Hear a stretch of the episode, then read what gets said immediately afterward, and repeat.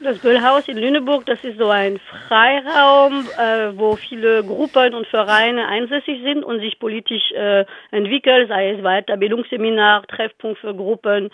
oder auch äh, kulturelle Veranstaltungen. Und dieser Freiraum ist gefährdet und heute wird die äh, Zwangsräumungsklage des äh, Eigentümers, mit dem man da versucht hat zu verhandeln, aber bislang äh, gescheitert ist. Also seine Klage wird verhandelt und er kommt, äh, soweit ich weiß, äh, sogar extra aus Ar Argentinien äh, für die Verhandlung, weil er wohnt ja gar nicht in Lüneburg will aber so ein für die Stadt wichtiges Projekt äh, für das politische Leben in Lüneburg